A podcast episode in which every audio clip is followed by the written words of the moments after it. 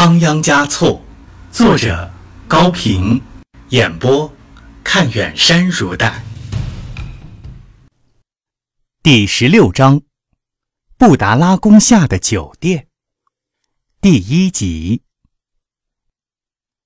第八桑杰从自己的耳目那里知道了仓央嘉措曾经和一位贵族小姐来往，又经常到酒店饮酒。他为此思考了多日。总是不知应当怎样对付才好。他既怕这位达赖热心于政治，又怕他耽于酒色。俗话说：“酒后的人不好，雨后的路不好。”万一闹出事来，让两眼盯着布达拉宫的拉赞罕抓住把柄，会同样对他不利。但是仓央嘉措已经长大成人，正是坐床三年多了。又远不是没有头脑的人，他不宜于在这位达赖面前扮演一个训导者的角色了。桑杰想出了一个暂可一试的办法，从经济上控制一下仓央嘉措。他认为，老年人可以掌握过多的权力，青年人不可掌握过多的钱财。康熙皇帝为了密切中央和地方的关系，每年派人到西藏来看望达赖和班禅，并且送来亲笔信件和贵重礼物。那时候，班禅还没有得到封号，皇帝每年只送他五十大包茶叶，供他主持的扎什伦布寺的僧众熬茶。直到康熙五十一年（公元一七一三年正月）。皇帝才指示理藩院，班禅胡土克图为人安静，熟谙经典，勤修供职，初衷不倦，甚属可嘉。助赵封达赖喇嘛之力，给以应册，封为班禅额尔德尼。对于达赖，则待遇高得多。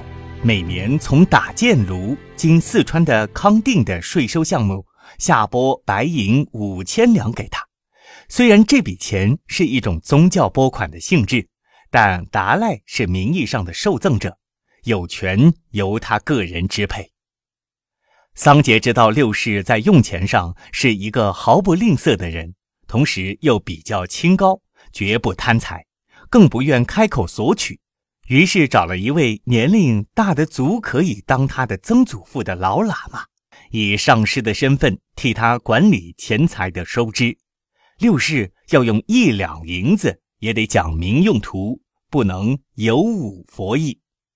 仓央嘉措平日并不留意宫中的财务制度，也不便老是为了外出交际和喝酒去命令上师付款，只好默默地接受了对他的约束。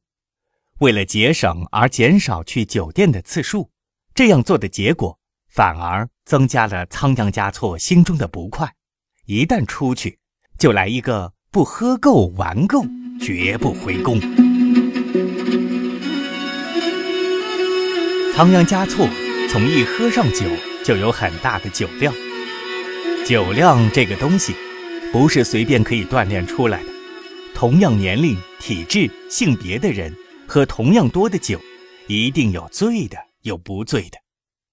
在各方面无大差别的人，对于酒的适应能力却有着很大的差别。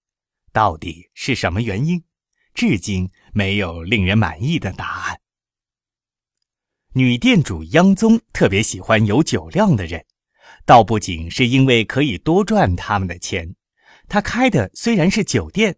但对于那些一喝就醉、一醉就吐的顾客，总是厌烦多于同情，只不过不肯轻易表露出来罢了。央宗自信十分了解荡桑汪波，经过几次接触，他就下了这样的结论：这是个有学问无处使、有银钱无处用、有苦闷无处诉的好小伙子。出于好心，他给荡桑汪波介绍了一个名叫达娃的。很会酿青稞酒的姑娘，达娃也是常来饮酒的，留意过荡桑汪波，明显的流露出好感。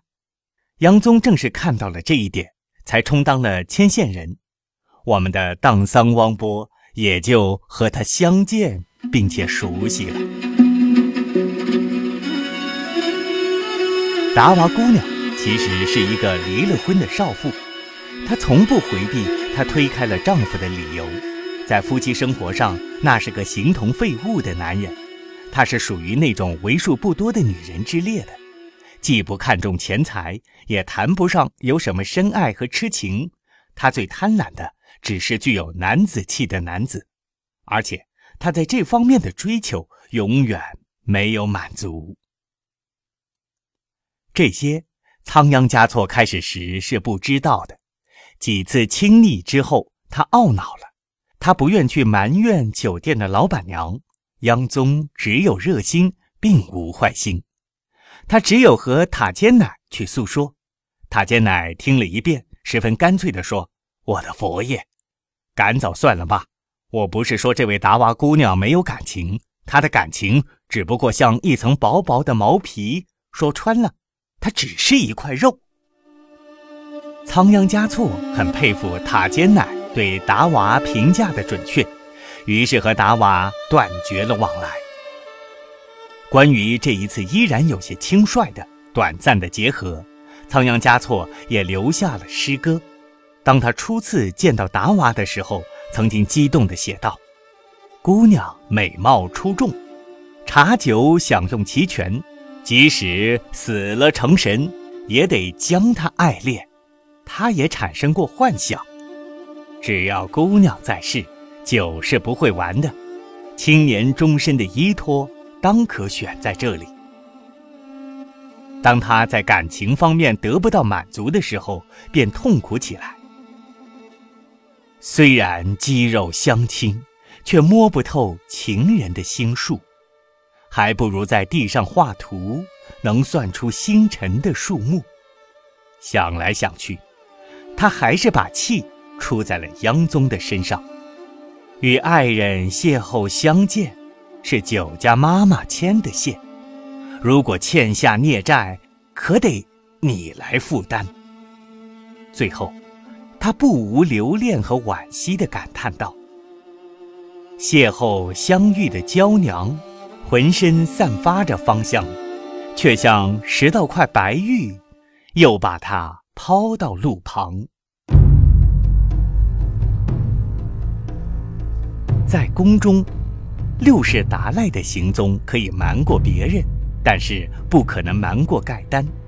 对于盖丹，他说一不二的人，他也无需隐瞒。因此，他的一些诗歌，盖丹是经常可以看到的。盖丹很钦佩六世的诗才，贪婪地抄录着他的作品。正是通过盖丹的抄录，六世的诗歌才得以流传到拉萨，又流传到民间。只是当时不知道他们真正作者到底是谁。